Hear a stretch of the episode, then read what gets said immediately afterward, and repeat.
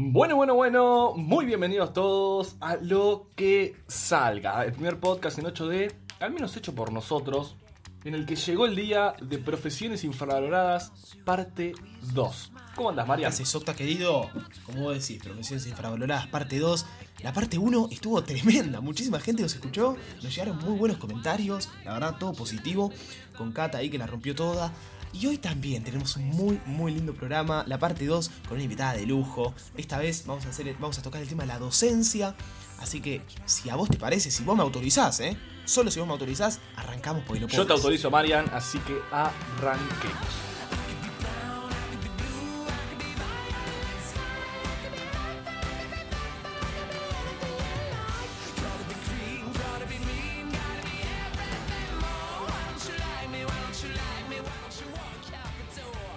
Comenzamos un nuevo programa tremendo.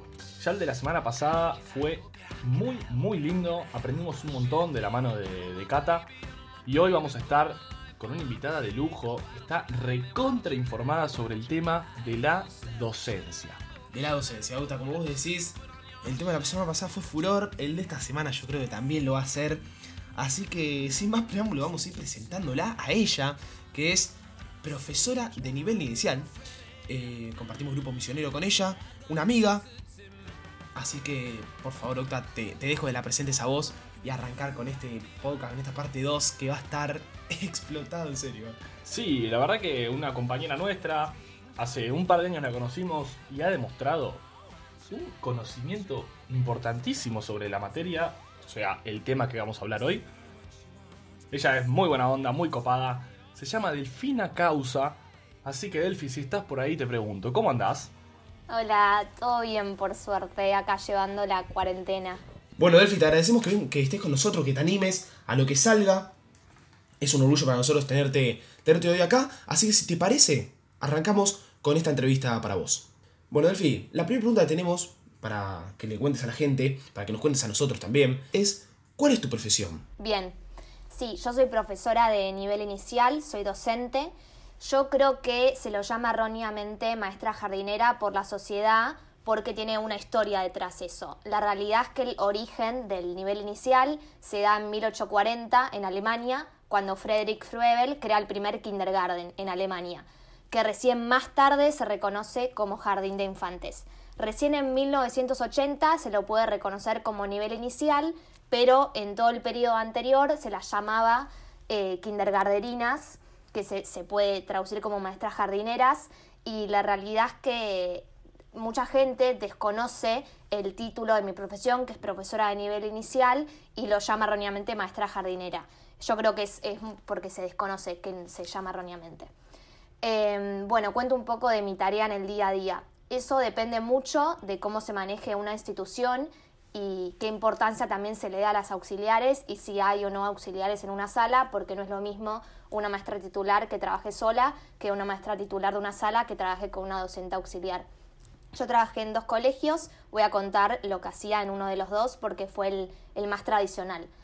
Eh, yo trabajé en sala de un año, que es jardín maternal, sala de ambuladores, y la rutina era yo llegaba y salvo que hubiera una muestra o una actividad especial con los padres como una clase abierta, siempre eh, en ese primer momento yo chequeaba los cuadernos de comunicaciones de los chicos y chicas para ver si había alguna nota de las familias y ahí ellos se quedaban con la maestra titular.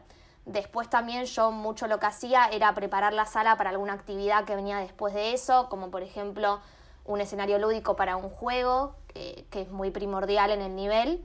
Después teníamos siempre el momento de la merienda y también eh, el momento del cambiado de pañales, que es fundamental, eh, que no hay que sacarle importancia porque sirve mucho también para estar en contacto con los nenes y nenas, pues poder cantarles canciones mientras le cambias el pañal y no hacerlo así nomás.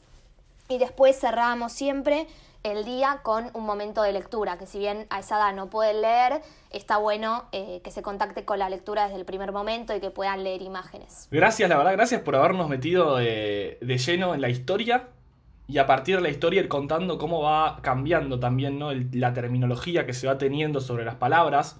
Eh, yo, yo ahora admito que estoy un poquito más metido en este tema porque, porque mi novia eh, está, está estudiando para ser profesora a nivel inicial.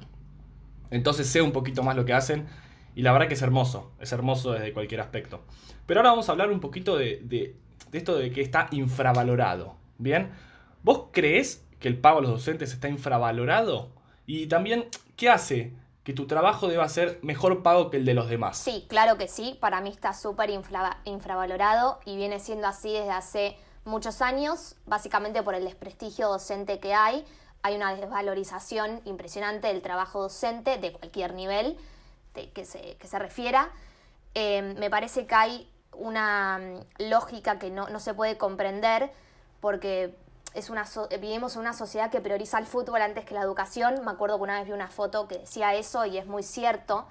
Eh, también yo creo que una parte específica del gobierno considera que los docentes son vagos, que hacen paros y que trabajan solo cuatro horas por día cuando no es así, porque todos los que son docentes y los que no también, algunos reconocen que ser docente es mucho más que las horas que estás en la sala o en la clase, porque después tenés un trabajo inmenso en tu casa de planificación, de informes, que eso a veces como muchas veces no se ve si no sos docente, también hace que la gente lo desprestigie, ¿no? También creo que se relaciona mucho eh, con el concepto de vocación, que a mí en lo personal me hace mucho ruido y más cuando veo que lo escribe alguien que es docente. Creo que esa vocación justifica el, el, pago nefasto que le hacen a los docentes y que los caractericen como héroes o salvadores de la sociedad. Me parece que es muy erróneo, ¿no? Y que el Estado y el gobierno se responsabilizan totalmente de la educación. Delphi, vos sabés que me quedé mucho con esta oración que dijiste, ¿no? Que eh, vivimos en una sociedad en la cual se prioriza más el fútbol. Eh, y tenés razón, y tenés razón, y yo creo que es un problema justamente de la sociedad, esto, el, que esté infravalorado los primeros años de educación de los chicos que eh, ya por sentido común son de los más importantes para su vida, ¿no? Así que, bueno, Delphi, si querés dar tu, tu opinión sobre el contexto actual que vive el país, que viven los jardines, y cómo le afecta esto justamente a los jardines a nivel inicial. Creo que estamos atravesando un momento eh, complicadísimo que está afectando no solo a la educación, sino a la economía, más de lo que ya estaba en nuestro país. Y eso está demostrando ahora más que nunca la gran brecha de desigualdad que existe en la Argentina. Yo justo estoy haciendo un trabajo de investigación para una materia que se llama Trabajo de Campo en el Profesorado y escuché una mm, entrevista virtual que dio Inés Dussel, que es una doctora en educación, y decía que justamente ahora depende mucho em, de cada familia y de la posición socioeconómica que tenga dicha familia el acompañamiento que se le da a ese niño, ¿no? La educación. Y ella también dice que hoy en día no se puede trasladar el colegio a, em, sí, a la, casa de cada uno, la presencialidad es irreemplazable, pero cada vez los docentes están saliendo adelante y están haciendo escuela. Por otro lado, em, eh, con lo que preguntaste, eh, yo vi una noticia hace poco en el noticiero de una directora que hablaba llorando, que la verdad que me pegó muchísimo, fue muy triste, de un jardín que decía que como consecuencia de la ausencia del gobierno del Estado, que no le están eh, otorgando el dinero necesario para que puedan completar los sueldos de las docentes que trabajan ahí, están en una condición de que están cerca de cerrar, al igual que ella hay un montón de situaciones y muchos jardines que ya cerraron. Y aclaro que los jardines maternales no son guarderías y se diferencian por eh, por la intencionalidad pedagógica que tienen los jardines maternales que las guarderías no lo tienen. En un jardín maternal se trabaja a través de contenidos y en una guardería no. Eh, por eso se dice que los niños y niñas tienen derecho a la educación desde los 45 días, que es, eh, ya que el jardín maternal eh, acepta niños desde los 45 días. Bueno, buenísimo. Está muy bien saber el contexto actual de los jardines porque no se habla tampoco en los medios mucho. Mucho o nada, no se habla y sé lo que está pasando y sé que la ayuda no está llegando ahí. Y también esto habla del poco valor que le dan desde, desde las altas autoridades a la educación inicial. Que te quería preguntar a vos, ¿cuál es este valor que le das vos como profesora de nivel inicial a tu profesión? Y si sentís que es más importante la educación a esta edad que a cualquier otra. Sí, yo le doy un valor inmenso, creo que es mucho más que el amor eh, a los niños y las niñas, por más de que es verdad que si no te gustan los niños y niñas no, no es la carrera ideal para uno, pero creo que significa ser parte de los primeros cinco años de vida que son fundamentales, imprescindibles, tanto para el desarrollo cognitivo como motriz, como motor y socioemocional, socioemocional de cada niño y niña. Eh, por eso se trata de acompañarlos, guiarlos, brindarles herramientas y dejar una gran huella para toda su vida, ¿no? Eh, poder ver los avances y cómo van creciendo eh, tus alumnos creo que es algo incomparable y mágico y de las cosas que más me gustan de mi profesión y te da la posibilidad de formar a personas pequeñas que se van a acordar posiblemente de vos el resto de su vida. Em, como dije antes, con respecto a la segunda pregunta, de si me parece más importante que la educación de cualquier otra edad, el nivel inicial me parece que es el eslabón base de la escolaridad de, todo alumno y alumna. Eh, ya que lo que no se adquiere, no se desarrolla y no se trabaja en esos primeros años, es muy difícil de adquirir durante todo el resto de la vida. Son años fundantes y que pueden condicionar eh, el resto de tu vida. Y hay que tener en cuenta que el 80% del desarrollo cerebral se da en los primeros tres años de vida. Por eso creo que eso quizás lo diferencia del resto de los niveles, si bien creo que todos son fundamentales, el nivel inicial es, la base para mí. Bueno, Delphi, eh, nos estás mostrando a través de esta entrevista que sos una verdadera apasionada de tu trabajo y eso es muy bueno, es algo que realmente admiro de vos. Eh, y más que sea este trabajo, ¿no? Este trabajo que es un trabajo tan importante que la sociedad no lo, no lo ve por ahí.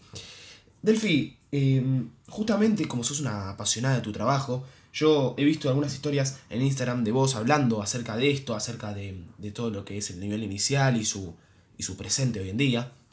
Y te quería preguntar, ¿cómo suelen confundir, ¿no? Las tareas que cumplís en tu trabajo. Hay gente. Hay gente hipócrita, verdaderamente hipócrita, porque esa es la palabra, que, dice que, las maestras, las profesoras de nivel inicial, em, cuidan a, a los nenes nada más. Como que hacen función de segunda madre y claramente no es así, así que justamente que te quería preguntar por eso para que es tu postura. Sí, esta pregunta es muy interesante, creo que podría hablar muchísimo eh, ya que hay muchas etiquetas y estereotipos, como vos decís, que derribar aún en la sociedad.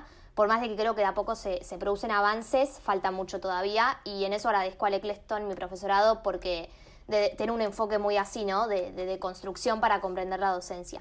Sí, mucha gente cree que vamos a cortar goma iba de papelitos todo el día y es todo lo contrario. Eh, no, creo que no comprenden que nuestro trabajo es fruto de, planificaciones en donde elaboramos actividades, secuencias didácticas con propuestas, proyectos y demás. Yo realmente creo que todo eso que uno y una no ve, porque es el detrás del hacer docente, justamente son esas horas extras que uno trabaja a diario, por eso la sociedad no lo logra y no lo quiere comprender. Eh, además, hay una frase que a mí me encanta que dice, de que es de Rosario Vera Peñalosa, que dice, es así como enseñamos, aunque parezca que jugamos, ¿no? Y me gusta porque eh, ahí queda implícito el valor del juego como lenguaje principal para que los niños y niñas aprendan, que es a través del cual descubren la vida y van construyendo su subjetividad.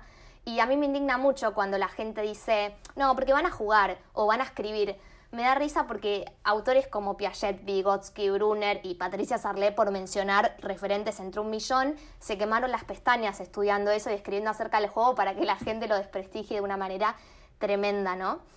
Así también como el dibujo, porque no hay que olvidarnos que a través del dibujo y del juego, si bien las docentes no tienen que diagnosticar, pero pueden, eh, un niño que no juega o un niño que dibuja todos dibujos colores negros o con un rayo en su cabeza, nos están queriendo decir algo, son indicadores de que algo puede estar mal y es fundamental ahí prestar atención y, ponerse en contacto en ese caso con psicopedagogas. Por eso es fundamental eso y, sirve también para el desarrollo de la motricidad fina y de muchas otras capacidades. Por último, creo que lo que no se sabe es que en el nivel inicial se trabaja a partir de un diseño curricular que se elabora por profesionales y a través de diferentes áreas. Todas las actividades que vos haces tienen que ser o de artes visuales, o de matemática, o de prácticas de lenguaje, literatura, juego, entre muchas otras, ¿no? y siempre a través de contenidos. Todo hay que justificarlo y que tiene un porqué. No es que yo saco de la galera y hago el juego de la casita porque me pinta. Y eso creo que es fundamental entenderlo. Bueno, Delphi, muchas gracias por, por explicar eso porque como todo, hoy en día hay muchos estereotipos que no están buenos. Y también esto es un estereotipo que se tiene sobre las profesoras de nivel inicial, que está bueno romperlo y está bueno contar la realidad de cómo son las cosas. Como también este estereotipo hace generar comentarios. Comentarios que, bueno, ya lo vas a estar explicando vos. Que queremos saber qué suele pensar la gente cuando vos decís, voy a ser profesora de nivel inicial. Y también, para alguien que nos esté escuchando, que esté estudiando la carrera o todavía no se decide, cómo actuar frente a esos comentarios. Sí, esta pregunta es fundamental. y a mí me, toca de cerca porque creo que a mí y a muchas otras profesoras a nivel inicial les pasó cuando dijeron que le iban a estudiar, eh, que a mí me decían que era como poco o que yo daba para más, eso es muy fuerte. Y sí, los mitos de la maestra jardinera, mira, yo justo eh, me había puesto a revisar un texto que hablaba de esto, que me acordaba de una materia, eh, y justamente nombra esto de que nos consideran como segundas madres cuando no somos segundas madres, que una maestra jardinera tiene que ser joven, linda y feliz, cuando una profesora a nivel inicial no necesariamente tiene que ser joven y no porque tiene que estar feliz todos los días de su vida. Eh, también nos tratan de animadoras de fiestas o de cuidadoras o niñeras y hay que saber diferenciar esto. El nivel inicial está dentro de la educación formal, ¿no? Que es en una institución educativa. La recreación, por ejemplo, está dentro de la educación no formal. Por eso se diferencia del nivel inicial que es formal. Eso hay que tenerlo siempre en mente. Eh, ¿Cómo actuar frente a estos comentarios? Creo que lo mejor y lo que yo aprendí a hacer es responder con altura y respaldar todo lo que vos decís con autores o con el conocimiento adquirido en el profesorado y la experiencia que tengas, ¿no? Creo que la información es poder y también me parece muy hipócrita el decir, bueno, esto es así eh, porque siempre fue así y no voy a cambiar nada. No, a ver, si el día de mañana yo tengo la oportunidad de ser directora y sigo con el pensamiento de hace 30 años atrás, voy a seguir generando lo mismo que a mí me molesta. Entonces, me parece que está bueno hacer visible estos temas y concientizar, que es lo que yo intento hacer eh, en cuanto a mis redes sociales. Bueno, Delphi, es un lindo mensaje, yo creo, para la, para la gente que estás pensando en estudiar esta carrera, eh, que es muy linda, que es muy linda en serio, y bueno, yo creo que hoy necesita aprender muchísimo sobre esta profesión. Delphi, para ir terminando, para ir cerrando este podcast, sos libre de hablar dos minutos sobre lo que quieras decir a la gente, para concientizar sobre el tema o sobre lo que vos te sientas mejor. Muchas gracias. Sí, en primer lugar, creo que mi trabajo debe ser eh, valorizado y remunerado como corresponde porque la educación es clave para todas las profesiones. Digo, si no existiera la educación y no enseñaran a un médico a ser médico o a un ingeniero a ser ingeniero, no podrían serlo, ¿no? Como así todas las profesiones. Eh, y aparte, uno nunca es, alumno desde el nivel inicial hasta el nivel terciario o universitario. Digo, no hay que desmerecer. Un niño o niña que va al jardín es alumno también. Y de hecho, un docente nunca deja de aprender. Eso es muy importante. Por otro lado, también eh, hay una frase que a mí me encanta, que la hizo el Centro de Estudiantes de mi profesorado, que dice, no somos señoritas ni segundas madres, docentes trabajadoras antipatriarcales, que a mí me encanta. Eh, también traigo algo que escuché que dijo Ofelia Fernández, la legisladora de la Ciudad de Buenos Aires por el Frente de Todos, eh, desde el año pasado que dijo, nacimos en la época que deja de naturalizar todo y pone fin a esta naturalización de las cosas que nos rodean. Creo que es un poco lo que yo decía, ¿no? De dejar de decir, bueno, esto siempre fue así, no, dejar de naturalizarlo y como luchar contra eso. Y quiero cerrar con esto que dijo una profesora mía el otro día que a mí me encantó, que ella dijo, lo que no se valora no se cuida y lo que no se cuida se pierde y no se conserva lo relacionó con el compromiso de, todos los docentes, ¿no? de visibilizar esto y valorizar nosotros mismos la profesión. Si no la defendemos nosotros, eh, nadie lo va a hacer. Y hay que ser conscientes de la importancia de nuestra tarea porque estamos creando ciudadanía. Muchas gracias, realmente gracias. Nos has, nos has zambaleado. Está bien dicha la palabra zambaleado porque después nos retan porque hablamos mal. No, nos has movido por todo este mundo. La verdad que me encantó, me encantó mucho esta entrevista. Ya la quiero subir, estoy, estoy, estoy entusiasmado. No, me gustó mucho y te agradezco. Realmente te agradezco por venir, por animarte. Y vaya, vamos a ver si cambiamos un poquito ¿no? la cabeza de la gente. No, gracias a ustedes por la invitación y, y darme la oportunidad que a mí me encanta. Gracias. Y a todos los que nos escucharon hasta este punto les agradecemos muchísimo por acompañarnos todas las semanas junto a Delphi, junto a Cata en este caso. Y prepárense porque la semana que viene tenemos un invitado de lujo lo voy a anticipar, se llama Pancheu y fue el famoso narrador del video Hacé lo que amás, amá lo que haces. Bueno, una pequeña intro, pero prepárense porque la semana que viene se viene tremendo. Muchas gracias a todos y nos vemos este viernes.